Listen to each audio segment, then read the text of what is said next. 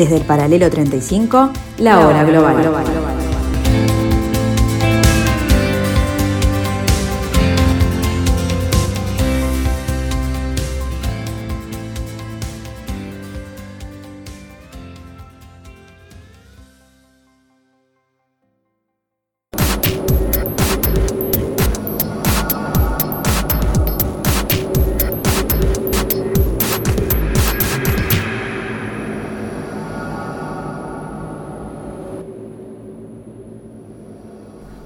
Buenas tardes amigos, bienvenidos a este primer día del mes de julio del año 2021, aquí en la tarde de Radio Mundo, aquí en la hora global. Bienvenidos a este pedacito de la tarde de Radio Mundo en el 1170M de vuestro dial, tal como dice nuestra presentación para entender este nuevo desorden mundial. Hoy pondremos la lupa en algo en particular, en la nueva presidencia de la Unión Europea y la posibilidad de su extensión al territorio de los Balcanes con un invitado de lujo, con un amigo de la casa, con Rodrigo Melgar, eh, especialista en estos temas, además orientado a aspectos históricos y licenciado en Relaciones Internacionales. En unos minutos nos metemos en este tema aquí en la hora global.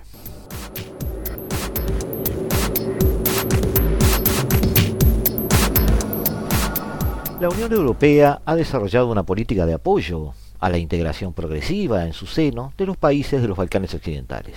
El 1 de julio del año 2013, Croacia se convirtió en el primero de los siete países de la región en ingresar en Unión.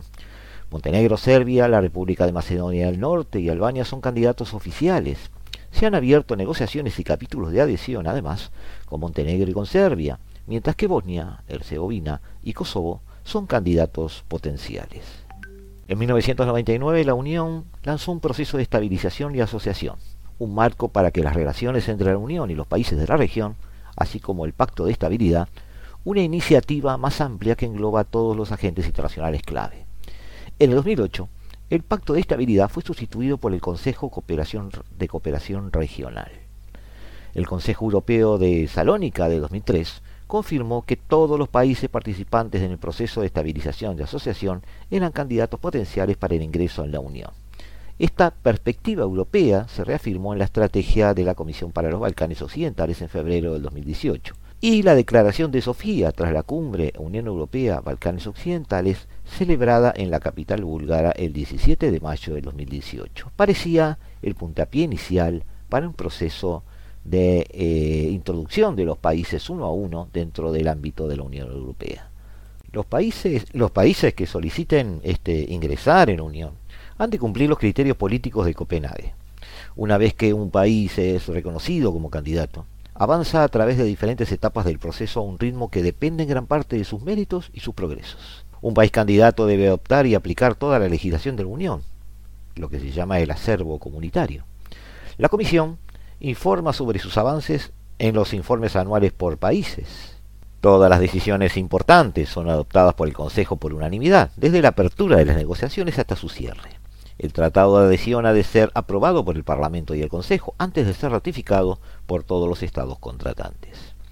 Los países candidatos y candidatos potenciales reciben ayuda financiera para llevar a cabo las reformas necesarias. Desde el 2007, la financiación de la preadhesión de la Unión se canaliza a través de un instrumento único y unificado, el instrumento de ayuda preadhesión. La mayor parte de los países candidatos y candidatos potenciales también pueden participar en programas de la Unión. En la situación actual, los ciudadanos de la antigua República Yugoslava de Macedonia, ahora República de Macedonia del Norte, Montenegro y Serbia, pueden viajar sin visado a los países del espacio Schengen desde diciembre del 2009 y los ciudadanos de Albania y Bosnia-Herzegovina desde el noviembre del 2010. En enero del 2012 se inició el diálogo con Kosovo para la liberación del régimen de visados. En julio del 2018, la Comisión confirmó que Kosovo había cumplido el último criterio. El Parlamento dio entonces un, un paso más y decidió entablar negociaciones interinstitucionales perdón, actualmente en curso. La situación actual de los países es muy diversa. Albania solicitó su ingreso el 28 de abril del 2009. Este, en el 2012 la comisión le recomendó una serie de, eh, lo, recomendó, perdón, como, como, como candidato o sea, le, aprobó su estatuto de candidato, siempre que se efectuaran alguna serie de reformas pendientes. Sucesivamente, en el 2013, 2014 y 2016, e incluso en el 2018, se han sucedido negociaciones con la eh, con, consecuente este, verificación de algunas de las condiciones necesarias para el ingreso, sin darse todas, por ahora no hay una luz verde para el ingreso de Albania. Ni en junio ni en octubre del 2019 tampoco se dio luz verde. En marzo del 2020, definitivamente, finalmente, eh, se decidió abrir las negociaciones de adhesión pendientes del cumplimiento de una pequeña serie de condiciones últimas. Eh, metodología de acceso de Albania a la Unión Europea está siendo revisada en, una, en el Consejo en este momento, en una, eh, que es condición previa para convocar a la primera conferencia intergubernamental con Albania. Bosnia y Herzegovina es un país candidato potencial, pese a que negoció y firmó en el 2008 un acuerdo con la Unión la entrada en vigor de ese acuerdo quedó en suspenso, principalmente debido a que el país no había ejecutado sentencias clave relacionadas con el Tribunal de Derechos Humanos. Eh, en este caso, en julio del 2020, el Parlamento de Bosnia-Herzegovina votó finalmente el reglamento eh, que le había propuesto la Comisión Parlamentaria de Estabilización y Asociación de la Unión Europea, allanando el camino para su adopción formal en un futuro próximo. O sea, Bosnia-Herzegovina a las puertas de entrar. Macedonia del Norte, solicitó su ingreso en marzo del 2004.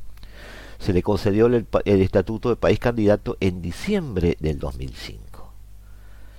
Eh, en el julio de 2020, la Comisión presentó a los Estados miembros un proyecto de marco de negociación con este país.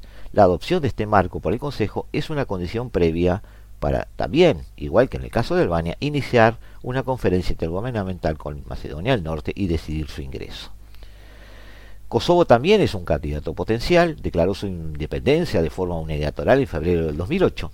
Cinco estados miembros de la Unión, Chipre, Grecia, Rumania, Eslovaquia y España, y dos países de la región, Serbia y Bosnia y Herzegovina, no han reconocido la independencia de Kosovo. El futuro ingreso de Kosovo en la Unión, al igual que el de Serbia, sigue estando íntimamente ligado al diálogo de alto nivel entre estos dos países, celebrado bajo los auspicios de la Unión. Montenegro, que obtuvo su independencia en 2006, solicitó ingreso a la Unión en diciembre del 2008.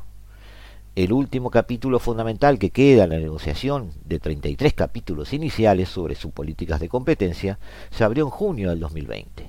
En su estrategia para los Balcanes Occidentales, la Comisión afirma que Montenegro, igual que Serbia, podría ingresar a la Unión de aquí al 2025, eh, si bien reconoce esta estimación como extremadamente ambiciosa.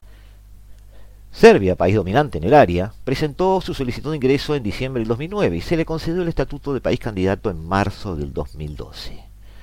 Eh, aunque realmente la apertura de las negociaciones recién fue en el 2014, dos años después.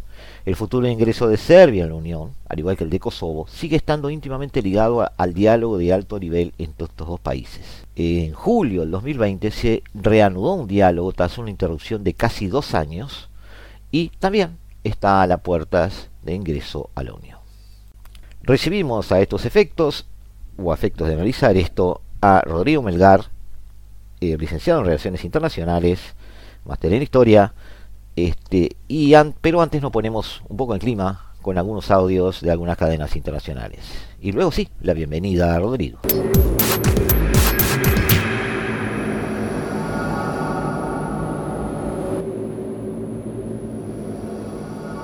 Perdidos en los recuerdos, los habitantes de la ex República de Yugoslavia aseguran que la caída del país y la llegada del capitalismo arruinaron la prosperidad y la felicidad de millones de personas. Al principio del siglo XX, Serbia, Croacia y Eslovenia conformaron el Reino de Yugoslavia. Después de la Segunda Guerra Mundial, el líder del movimiento comunista de la región, Josip Broz Tito, comenzó a formar una federación socialista. Serbia, Eslovenia, Croacia, Bosnia y Herzegovina, Macedonia y Montenegro formaron parte de la nueva República de Yugoslavia. El periodo de gobierno de Tito se caracterizó por un fuerte desarrollo económico y la disminución de la tensión étnica. Sin embargo, su muerte y el crecimiento del nacionalismo en Europa hicieron que Yugoslavia se derrumbara.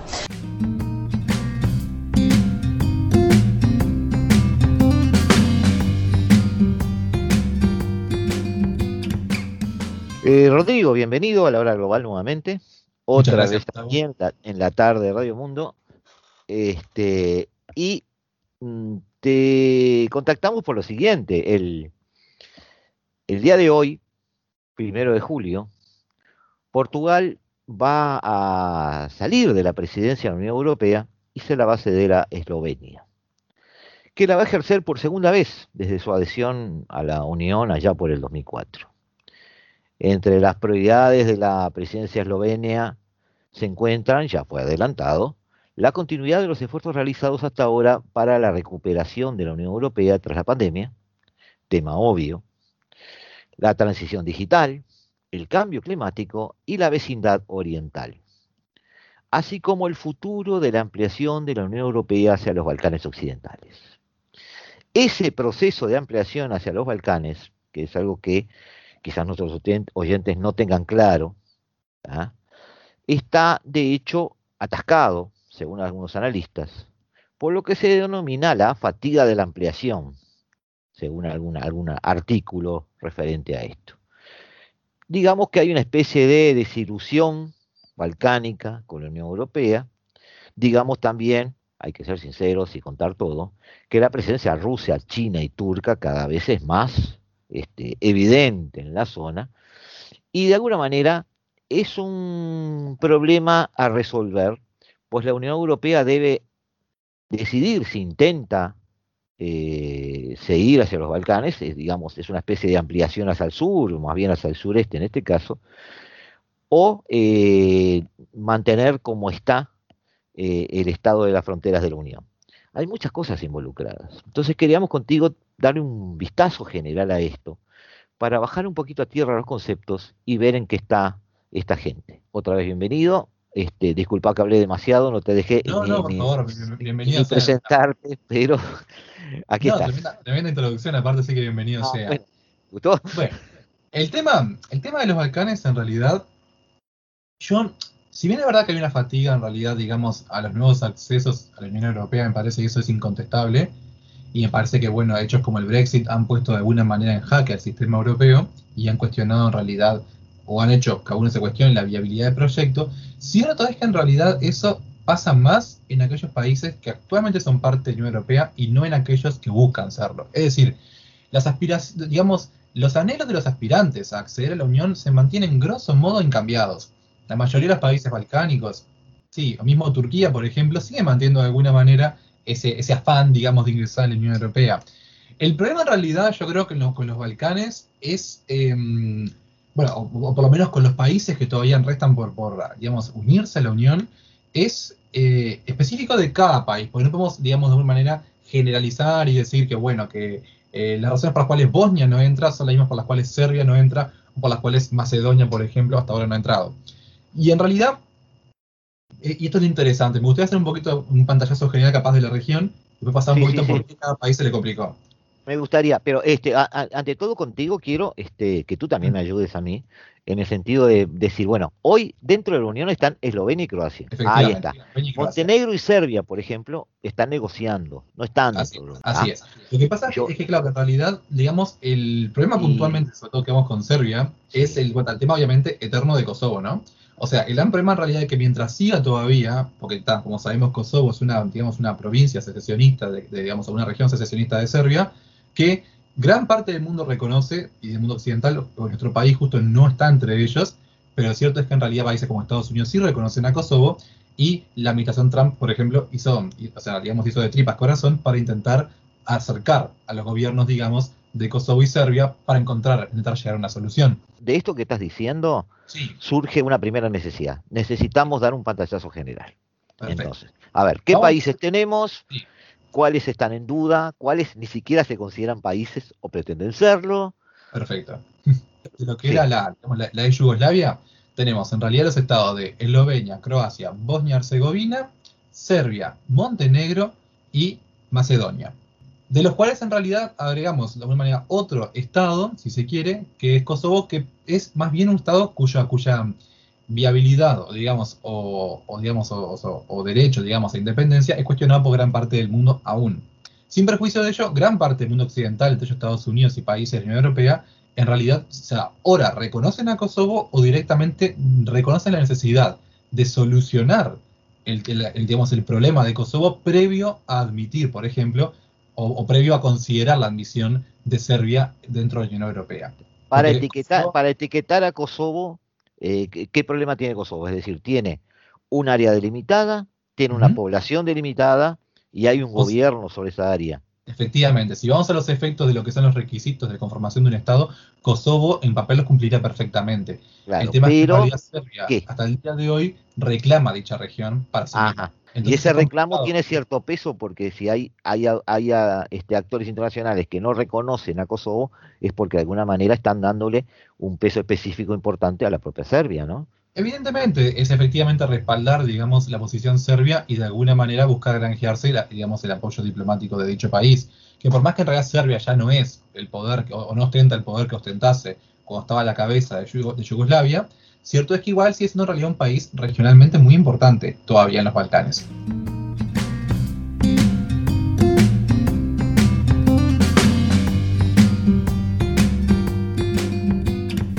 En unos instantes amigos volvemos a estar aquí junto a ustedes en la tarde de Radio Mundo en el 1170 AM de vuestro dial.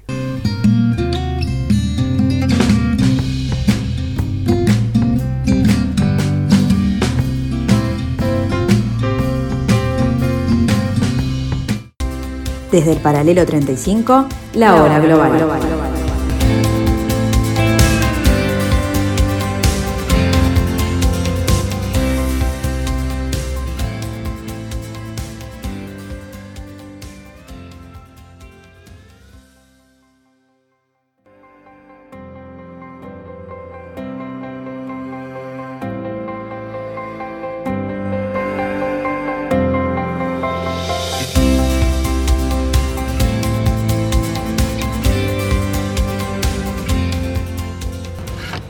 Los croatas, su divisa es más que un simple medio de pago, es un símbolo de su independencia.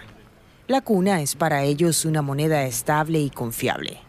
Pese a formar parte de la Unión Europea, Croacia ha rechazado adoptar la moneda común europea, el euro.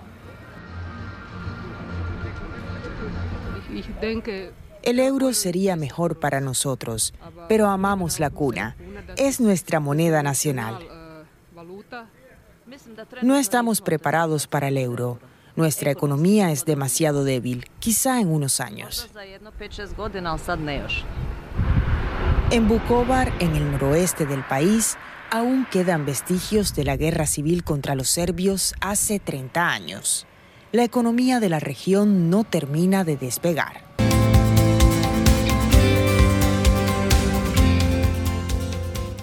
Kosovo entonces lo tenemos etiquetado eh, sí o no con Serbia. y, para descartarlo o para seguir hablando después de él, ¿toca algo Albania acá? No, en realidad Albania, digamos, o sea, tiene consideraciones geopolíticas en la zona sin duda, pero no es que Albania tenga un vínculo necesariamente con la cuestión kosovar. O sea, sí en la medida en que obviamente Kosovo tiene, digamos, una composición étnica que compartiría, evidentemente. Pero en el mapa político de los Balcanes, ¿Albania incide? No tiene, o sea, sí, pero no tiene ni por asomo el peso que tiene ninguno de otros vecinos. O sea, no es, ni comparable ni remotamente, por ejemplo, Perfecto, pero es uno es un país que queda en el pelotón, entonces, digamos. Sí, digamos que sí. En el análisis. Ah, ahí está. Más porque aparte pensemos que en realidad, por más, o sea, fue un país que em, durante la época, digamos, de la Unión Soviética estaba detrás de la cortina de hierro, pero alineado con China, no con la URSS, y de alguna manera era un enclave, digamos, en ese mundo donde el comunismo estaba o alineado a la URSS, o era la Yugoslavia de Tito de corte, de corte autónomo, independiente, o en su defecto, digamos, o era eso. Entonces, Albania tuvo una, historia, digamos, política muy distinta de aquella que siguió Yugoslavia. Y eso también es muy interesante.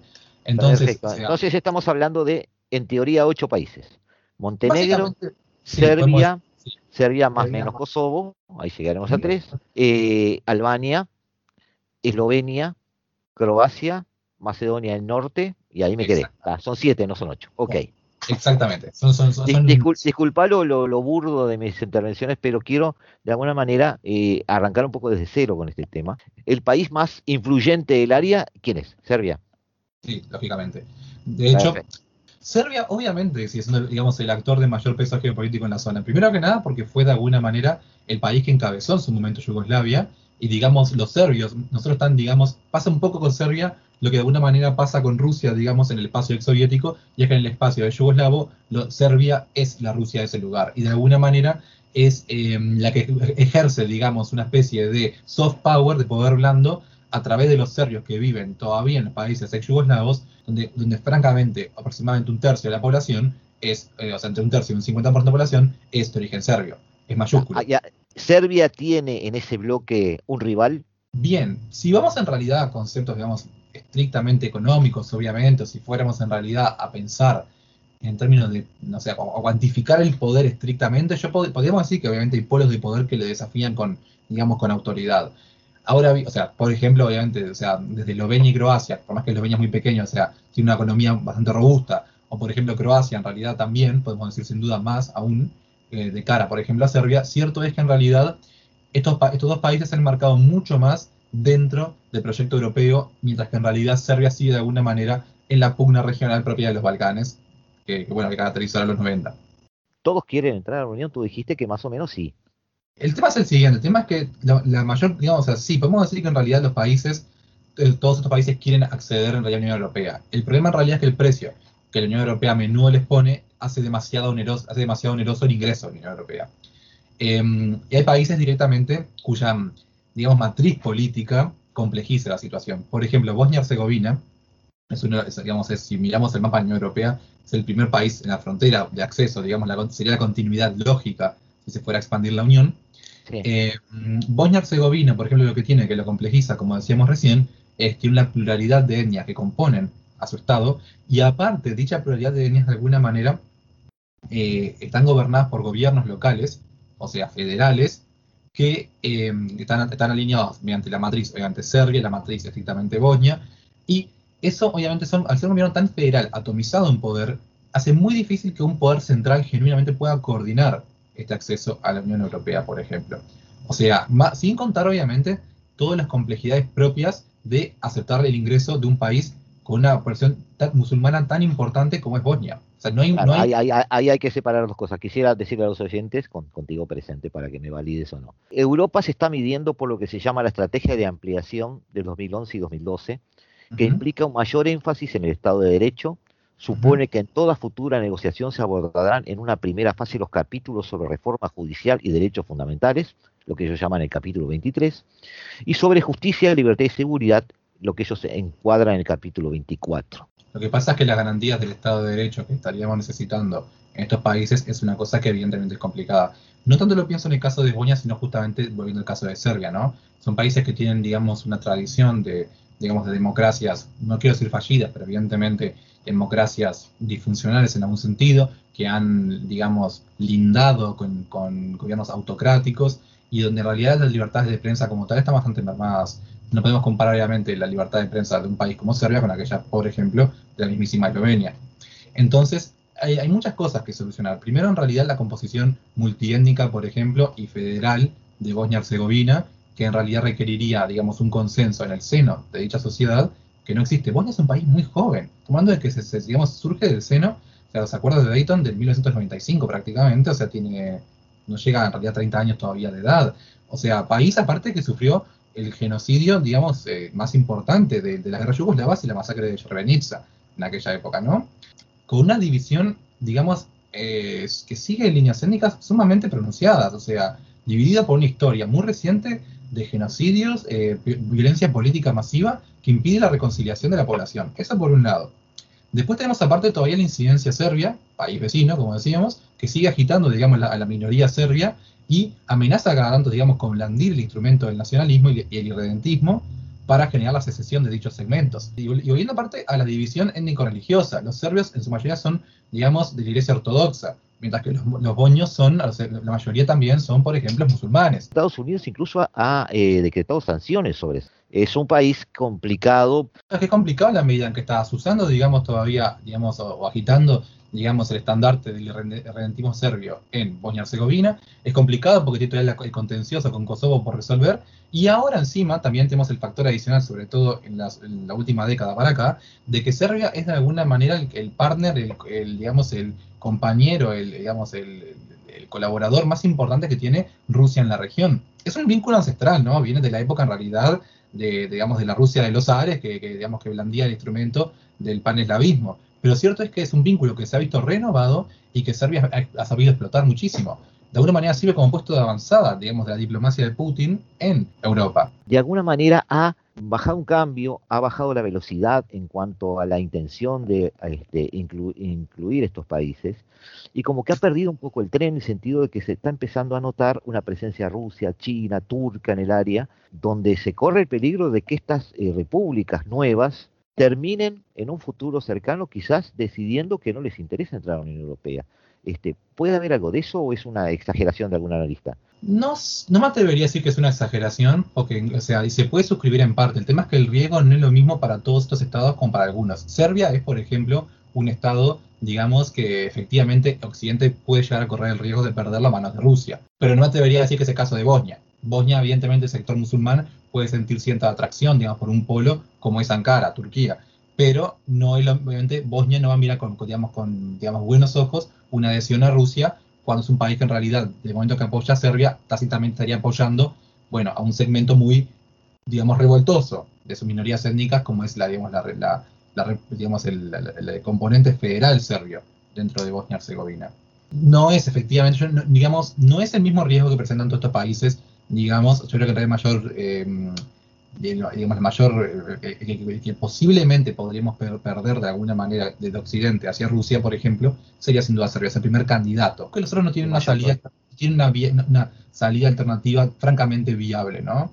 O sea, no porque aparte incluso si pensamos en, en actores como China, que están francamente demasiado lejos del, digamos, del centro geográfico, nunca van a poder gravitar de la misma manera que Europa. O sea, la Unión Europea, o sea, es efectivamente el, o sea, incluso al día de hoy es un, digamos, es un, es un partner económico importantísimo para estos países que aún no forman parte de la Unión. la geografía sigue siendo importante. La geografía es, o sea, incluso en el caso de Brexit, sabemos que el Brexit, con todos los vínculos que va con la Commonwealth y demás, sabemos que el Brexit, o sea, el comercio que tiene el Reino Unido con el continente era inmenso. Y la, geografía se impone, quiera uno o no, por el mero hecho de que en realidad las, las proyecciones geopolíticas, o sea, dependen, obviamente, como su me lo dice, en base a la geografía, y bueno, los costos de traslado ya por también dependen, o sea, y, y, bueno, de hecho de los países que nos restan, digamos, que accedan a la Unión Europea, nos queda finalmente el caso de Macedonia, ahora efectivamente Macedonia del Norte, eh, digamos, uno de los cuyos mayores, digamos, escollos en la accesión fue, resueltamente, fue recientemente resuelto, que era efectivamente el tema del, del nombre. Grecia venía, digamos, bloqueando la, accesión de Macedonia a la Unión Europea, eh, porque Macedonia se auto, digamos, la, la, antiguamente llamada República Federal Yugoslava de Macedonia, eh, digamos, o sea, sostenía Grecia, contestaba o de alguna manera desafiaba con su nombre a la región histórica, digamos, o sea, la, provincia dentro de Grecia misma homónima, también llamada Macedonia. Entonces, eh, Grecia, hasta que no se solucionase el contencioso con el nombre, no estaba dispuesta a permitir el acceso a esta, esta, república. Con la solución el año pasado, si mal no recuerdo, del tema del nombre y a partir de la que Macedonia del Norte, Macedonia por lo menos parecería que sería el estado siguiente en esta lista, más, digamos que posiblemente pasaría a integrar seguramente los rangos de la Unión. Antes de charlar, me habías mencionado sobre Serbia el tema de la diplomacia de las vacunas. ¿A qué nos referimos? Porque Serbia lo que, lo que, lo que tiene en realidad es que una carta que jugó en este tiempo, en el medio de todo lo que fue, digamos, el, digamos, la debacle un poco del COVID y el fondo COVAX y el tema en realidad, digamos, de la, de la falta de provisión efectivamente de vacunas, em, justamente Serbia se sirvió de alguna manera, de primero que nada, de su posición eh, cercana a países como Rusia y, digamos, a las autocracias, digamos, de Rusia y China, para, digamos, servirse de ello y a través de ello conseguir las vacunas, por ejemplo, de estos países, o sea, respectivamente la Sputnik y la, Sinovac, ¿no? La, la, Sinopharm también. Entonces, em, no solo también tuvo acceso o sea, a las vacunas occidentales típicas, como por ejemplo la Pfizer y a la AstraZeneca, sino que además tuvo a estas vacunas, digamos, eh, como dijimos, de Rusia y de China, lo que posibilitó que mientras que muchos países de la región se vieran de alguna manera, digamos, por su alineación con Occidente o ser parte de la Unión Europea, se vieran desprovistos de vacunas suficientes para vacunar a la población, se generó un, verdadero, un genuino turismo regional, una suerte de éxodo temporal a, Serbia, donde, donde, los países de la región, o sea, masas, digamos, de, de, de ciudadanos de la, región, iban a Serbia a vacunarse. O sea, eso es un instrumento de soft power que Serbia suele explotar muchísimo. O sea, si bien no sea justamente de vacunas, digamos, repudiadas por la Unión Europea, como por ejemplo la China y la rusa, pudieron conducir una campaña de vacunación, digamos, a, ciudadanos incluso de la Unión Europea, como puede ser Rumania y Croacia, que, fueron hasta, hasta Serbia para vacunarse, porque no, digamos, porque no podían esperar efectivamente, o por, digamos, o sea, a que, a que llegase la tanda suficiente de vacunas para que ellos se vacunasen. Digamos, el miedo imperó y decidieron vacunarse para, para obviamente protegerse contra el COVID.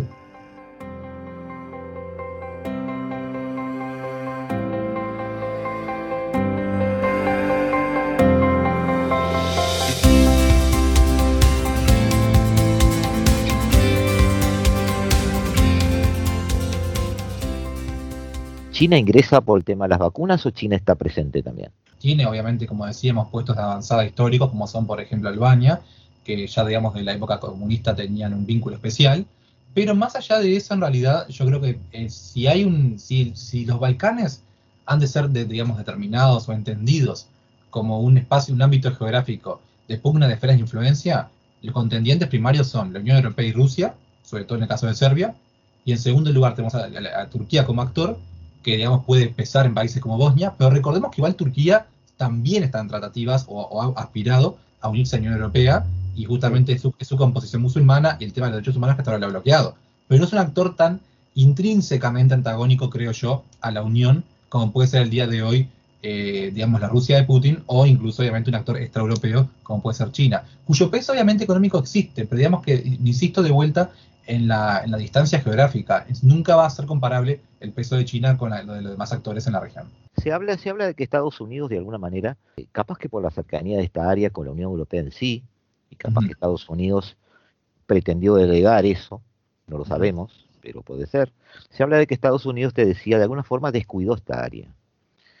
Este, no vio venir la guerra, intervino mal en la guerra, eran épocas de Clinton, Luego de ella eh, fue bastante prescindente.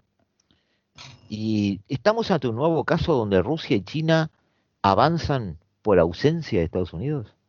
Yo creo que en realidad, digamos, o sea, estamos lejos de esa época inmediatamente, digamos, post 90 o, o post 80 digamos, principios de la posguerra fría, donde Estados Unidos era, digamos, el, único representante verídico de Occidente.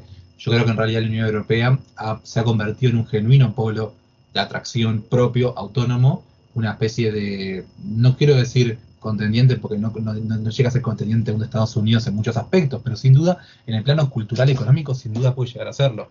Y yo creo que en realidad ha sabido proyectar, o sea, reconvertirse primero que nada, y digamos justamente a lo largo de los 90 y principios de los 2000, es decir, en la década que digamos siguió a la guerra yugoslavas, y adueñarse de ese espacio que antes fuera eh, pasto, digamos, de pugna entre eh, soviéticos y estadounidenses. Yo creo que en realidad, en vez de ser una extensión de la Unión Europea y, digamos, o una especie de, constelación única occidental bajo el seno de Estados Unidos, constituye un genuino polo de atracción propio. Igual que pasó en su momento con Nagorno-Karabaj, igual que pasó con eh, en análisis de las, de las este, ex repúblicas soviéticas euroasiáticas, yo tiendo a pensar que hay siempre un interés chino en no abandonar la presencia de esas áreas porque su futuro es, eh, es por allí, según los propios chinos lo dicen. Entonces, quizás yo eh, te hice la pregunta sospechando que China estuviera de alguna forma desplegando una especie de poder blando, un soft power, en aras a ir sembrando.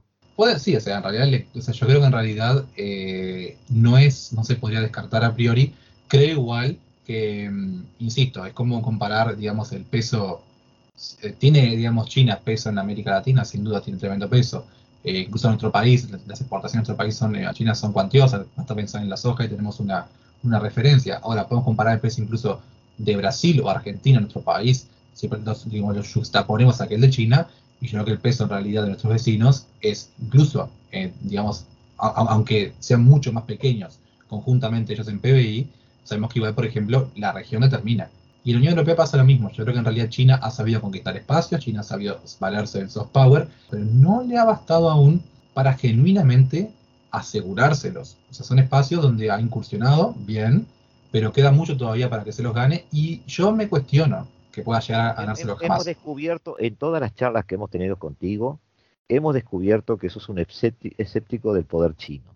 Terriblemente. ¿Tú, no te crees, tú no te crees que haya una especie de determinismo histórico por el cual China termine gobernando el mundo. Una lectura en realidad del poder, de la hegemonía ya lo has china, dicho.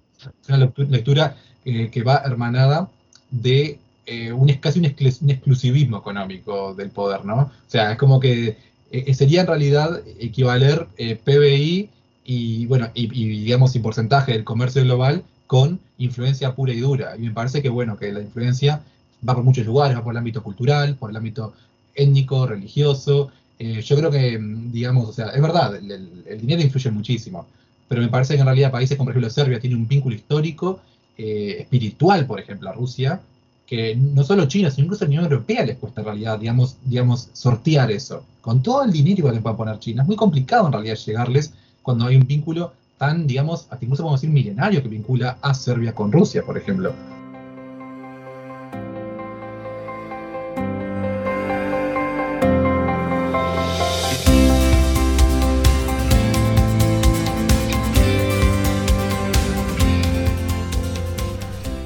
Vemos, nos escuchamos, estamos juntos en unos minutos aquí en la Hora Global.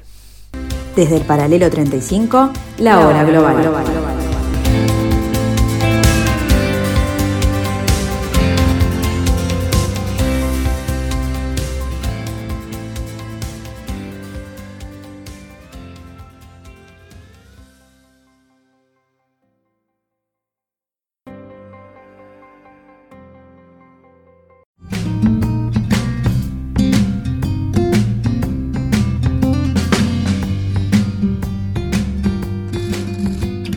las últimas semanas, las noticias de un informe político que planteaba redefinir las fronteras de Bosnia y Herzegovina han hecho saltar las alarmas. Para el presidente de Macedonia del Norte sería catastrófico redibujar las fronteras en los Balcanes occidentales. Esta ha sido su respuesta a Euronews. Puedo decirle como persona que ha pasado por todo esto, no como los ciudadanos de Bosnia-Herzegovina, pero de esto sabemos algo en Macedonia y ahora Macedonia del Norte, no puedes cambiar las fronteras en los Balcanes y no tener el mismo día por la tarde, el mismo día un baño de sangre. Es tan simple como eso. Funcionarios europeos dicen que el documento de cambio de fronteras es infundado y no debería tenerse en cuenta. El presidente de Macedonia del Norte, Stevo Pendarovski, ha concluido un viaje de dos días a Bruselas para presionar a los líderes de la Unión Europea para iniciar las negociaciones de adhesión al bloque. Actualmente, Bulgaria está bloqueando su inicio por una disputa sobre la historia cultural y sobre si el idioma macedonio tiene origen en el idioma búlgaro.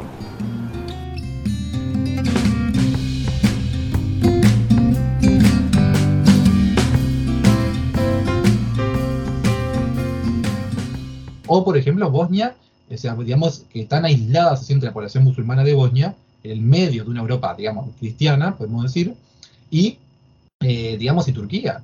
O sea, no hay, manera, más aparte un país como China, que a la vez que hace que, digamos, que podría buscar acercarse a esta población bosnia, persigue por otra parte a su propia minoría musulmana en, Xinjiang. O sea, no hay, no, hay manera, la economía solo no basta para, uno, para granjearse uno los afectos y las, y las admiraciones de los países. Lo dijimos en el primer, el primer programa de todo lo que tuvimos, que tuvimos en aquel entonces, en la hora global, y que estábamos todavía en vivo antes de la pandemia. Me acuerdo que hubo una pregunta, estamos hablando en realidad, de, en realidad no de China, sino de Rusia, y yo dije que en realidad a Rusia le falta mucho para, para lograr convertirse en un polo de atracción opuesto a Occidente, y es saber embanderarse con los ideales de Occidente en gran medida, ¿no? O sea, para ser una alternativa, tienes que primero entender a, digamos, aquella, a tu segmento, digamos, a que, a que querés apelar. Y yo creo que en realidad eh, a China, eh, China tendrá mucho, mucho dinero para volcar en el mercado, pero para llegar a la gente, digamos, o sea, la, la, masa propiamente dicho de la población y que vea con buenos ojos la conducción de un bloque bajo la hegemonía china, tenés que llegar a la gente como tal. Y eso me parece que un, un país netamente asiático, aparte de una cosmovisión absolutamente asiática como la es China, mm, podrá lograrlo tal vez en realidad, digamos, en lejano oriente, con franca eficacia, para vos entonces la, dominación a nivel global pasa por este, una identificación cultural también.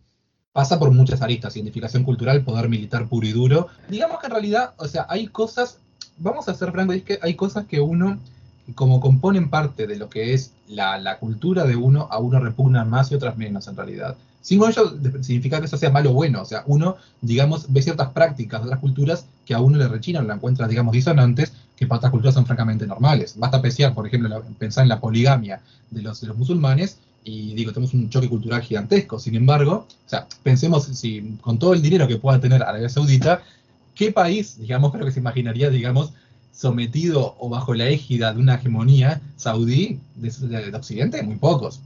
Y yo creo que en realidad hay eh, un vínculo casi antagónico entre muchas culturas, ¿no? No antagónico al punto de del choque de civilizaciones huntingtoniano, pero sí una cosa que impide la constitución de una hegemonía global bajo la égida de un país cuyos valores no puedan ser los del mundo entero como tal. O sea, las fronteras culturales son las que van a ponerle la frontera del poder a China. Es una de ellas. Yo también creo que la frontera militar todavía lo sigue haciendo, creo también yo. Porque en realidad China aún no tiene la proyección militar que tiene Estados Unidos, no tiene aún China la capacidad de desplegar mañana, eh, digamos, arbitrariamente, eh, por ejemplo, un contingente armado como hiciera Estados Unidos en la Segunda Guerra de Irak eh, ni tampoco en una operación como la de Afganistán, aunque fue, digamos, con el aval de Naciones Unidas. No tiene China todavía la capacidad de proyectar su vastísimo ejército, porque es inmenso, pero todavía no la tiene. Y tampoco tiene un armamento nuclear ni siquiera por asomo comparable a Estados Unidos. Eh, no, no, le falta muchísimo a China para, para hacer a Estados Unidos. Los analistas que lo ponen, lo ponen tan en curso de colisión miran la única variable que es la económica y es válido, porque si decimos, o sea, en ese, podemos decirlo así, pero también con ese criterio, la Unión Europea es un continente fuerte. También, tiene un, también llega prácticamente un cuarto del PIB mundial, la Unión Europea anda muy cerca. Entonces digo, con ese criterio, ¿por qué no hablamos de que la Unión Europea se mesa para Estados Unidos? Meramente porque sabemos que, que, que culturalmente no hay un choque, es la única explicación. Volviendo a los Balcanes, entonces la presencia china la limitamos a lo que es la presencia china en el resto del mundo, es decir, una avanzada económica, un intento de soft power, una búsqueda permanente de oportunidades de negocios y hasta ahí. Sí, o sea, fue un intento, obviamente, de expansión. Yo creo que China está sabiendo usar muy bien el instrumento de soft power económico, pero también es consciente de que es el único que tiene. Es como Putin con, con, el, con la diplomacia del, del, gasoducto, ¿no? Digamos, o sea, es muy consciente de lo que sirve, lo, mucho que rinde, pero eh, también sabe que, digo, bien o mal, a veces es lo único que a veces estos países tienen, ¿no? O sea, y si mañana la Unión Europea, por ejemplo, deja de depender del gas ruso, Putin se va a encontrar en tremendo problema, porque pierde su único margen de maniobra. Eh, es un poquito la enfermedad, digamos, de, de, los países, digamos, monoproductores, ¿no? O sea, acá, eh, no es que estos países sean monoproductores, pero digo, son, son, son monoexportadores en, su, en sus componentes de influencia. Exportan, digamos, por ejemplo, Putin exporta, exporta gas y con eso es, su mayor instrumento de coacción y, digamos, y, de, extorsión. Pero mañana se lo quitan por 8 por B porque se hace toda energía eólica, vamos a decir disparate, la Unión Europea, y mañana pierde todo su poder de soft power. Y por eso el poder económico es tan, en un sentido tan volátil, porque no es tan duradero y tan, eh, ¿cómo llamarle? Tan inexpugnable de alguna manera el ataque como a veces se lo parece. ¿El futuro entonces de los Balcanes será europeo? Yo, la verdad, para mí los Balcanes van a terminar todos en la Unión Europea. Capaz de acá a, 30 años, ¿no? No hablamos de mañana ni, ni pasado, pero yo creo que de acá al 2050 tenemos a todos adentro de la Unión Europea, sin duda. Aún con sus divisiones internas, son, son divisiones que tienden a de alguna manera ir resolviéndose. Te, digo porque estuviste delineando eh, pretensiones este, hegemónicas de Serbia sobre determinados territorios. Y yo te dije, bueno, un poco como hizo Rusia con, Crimea, me dijiste que sí, pero Rusia es Rusia. Así es. Eh, es muy difícil que en el 2021 eh, la sociedad internacional hoy soporte ese, ese pasaje de frontera o anexión de territorios. No, y aparte sobre Es una mala palabra hoy. no, hoy, bueno, yo, creo que a Serbia, a Serbia se le va a imponer algo más importante que es en realidad efectivamente la conveniencia de ser parte de la Unión. Conforme los estados en su periferia vayan ingresando a la Unión, creo que Serbia va a verse tal vez convertida en una especie de oasis, no, no eh, digamos, no de la Unión, y eso lo termina por imponerle, digamos, Serbia no es Suiza, no, es la economía suiza que puede darse el lujo de mantenerse allí como una especie de isla en el medio de la Unión Europea. Yo creo que aparte justamente que cuando vea que sus mayores enemigos pasan a estar bajo el paraguas de la protección europea, va a tener dos opciones, o seguir como paria internacional, aislada, cada vez más sola, sin contar aparte con un apoyo, apoyo directo de Rusia, porque la separa territorio de la Unión del medio, o, bueno, plegarse a los, a los esfuerzos de formar parte de la Unión. Yo creo que va a ser capaz el último actor en unirse a la Unión Europea, tal vez va a ser el último posiblemente, pero va a terminar también siendo doblegada a mi criterio. Son, proyecciones que consten. Son proyecciones, ahí está. Vamos a llamarle proyecciones y queda más lindo. Si concluimos en que todo ese paquete va a ingresar a la Unión Europea, nos tienta a hacer un programa de futuro sobre la Unión Europea se está comprando una serie de problemas ingresando a este tipo de países. Bueno, en realidad la respuesta a eso es hace rato que se está comprando un montón de problemas con países que ya están dentro. Vamos a adelantar un programa próximo entonces. Cruzamos la frontera, nos ponemos de adentro de la Unión Europea y decimos, bueno, hemos querido abarcar quizás demasiado, quizás perfiles demasiado antagónicos.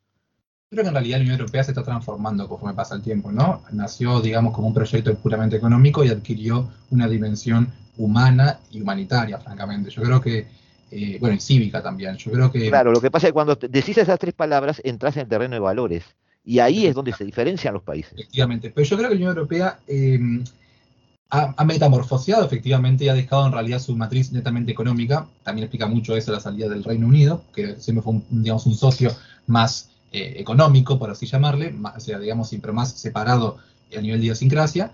Y yo creo que en realidad, por la vía económica, porque muchos de estos países, eh, por más que yo, es verdad que digo que no es la, economía determinante primario, cierto es que obviamente ayuda, pero igual, aunque, aunque pensemos, aunque partamos del supuesto que la economía importa muchísimo, eh, el primer socio de los, de los, Balcanes siempre va a ser Europa por la proximidad geográfica.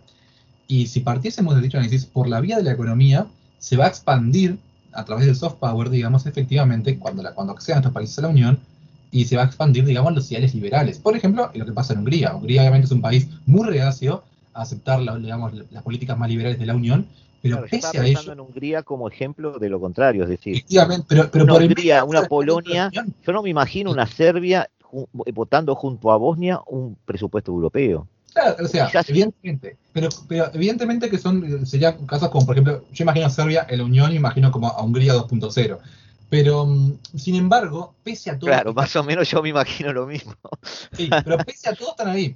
Lo más importante, tipo, refunfuñando, protestando y, y, polemizando, igual están ahí. Y eso habla de, de, la resiliencia de la Unión Europea, de cómo, de cómo puede enfrentar a estos países, digamos, que tanta disensión siembran, e igual, y no solo eso, más importante, si uno va a la población, o sea, como por ejemplo, ve uno la masa de los jóvenes en Polonia, como por ejemplo los jóvenes, el mensaje de la democracia liberal europea, digamos, el mensaje europeísta les ha llegado muchísimo. Y, uno puede decir, ok, si el gobierno, digamos, o tal vez, digamos, la masa de votantes más, eh, más, mayores, podemos decir, más veteranos, pueden ser más conservadores, todavía llegados de aquella época, eh, digamos, comunista, pero en realidad, la, verdad es que los jóvenes están embanderados con el proyecto de la Unión Europea en, en muchísimas partes de, estos antiguos países comunistas, y es algo que no hay que perder de vista. Yo creo que también podría llegar a pasar lo mismo con Serbia y cualquier otra accesión de los Balcanes. Claro, haciendo una evaluación muy general, pero ya lo, dejamos para otro programa porque vale la pena. Quizás haya cierta inteligencia, más que resiliencia, haya cierta inteligencia en el diseño de la Unión Europea, porque quizás sea un diseño que esté aprovechando la debilidad de los países. Sí. Los, los, países en realidad no son tan potentes y autosuficientes como pensamos. Los países tienen defectos, tienen debilidades. y la Unión Europea siempre está ahí para ayudar. Entonces, al final, quieras o no quieras, terminás cediendo cierta soberanía, porque la Unión Europea viene corriendo a solucionarte los problemas. Exactamente. Está pasando ahora con la pandemia. Exactamente. Exactamente. Y si bien el mismo argumento se podría, digamos, justamente esgrimir para sostener la expansión de China, la diferencia, como yo decía, es que los valores, digamos, cultural, son multiculturales, o sea, vendrían a, digamos, o sea, son solventables en el seno de Occidente mismo. Aunque a vos no te guste, y esto sí lo dejamos para otro programa, algo de razón Huntington tenía. Sí, a mí no es que no me guste. Yo, de hecho, a mí me, gusta bastante la lectura de Huntington. Yo lo que digo que a veces es, muy extremista, pero sí, es verdad, es verdad. Hay una base cultural importantísima en el mundo. Y es algo que, bueno, que lo más fácil que vamos a poder tener una gobernanza global es el día en que diseñemos un sistema o que se prevé un sistema tal vez más inclusivo de las diferentes eh, perspectivas globales, ¿no? Que. El tema es que lo que es, el, el eterno dilema de Occidente es eh, entre lo justo y lo que entendemos como derechos humanos justos y necesarios mínimos, y, tal, y, digamos, y saber balancearlo con aquellos países que componen el sistema internacional que no lo comparten. Que tristemente muchísimos todavía. sea, fue, fue por ejemplo, fue la, pugna gigantesca que se puso para Occidente, por ejemplo, la protección de los derechos de las mujeres en los países árabes, es un ejemplo de ello. O el tema de eh, los matrimonios infantiles, luchar contra ello.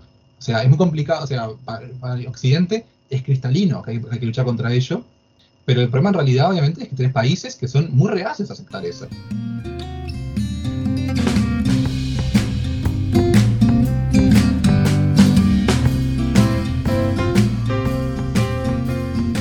Otra vez nos dejas sin palabras, Rodrigo. Muchísimas gracias por haber estado en la hora global. Eh, te tengo que echar del programa porque si seguimos hablando nos van a matar acá.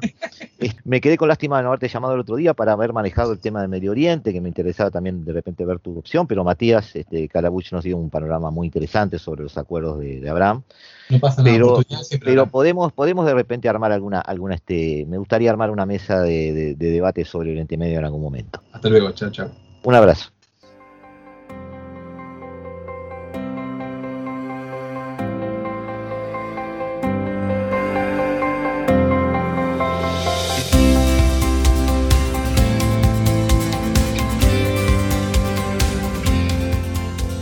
Hasta aquí llegamos amigos, este es el final de este primer día de julio del año 2021, de este capítulo 25 de la tercera temporada de La Hora Global.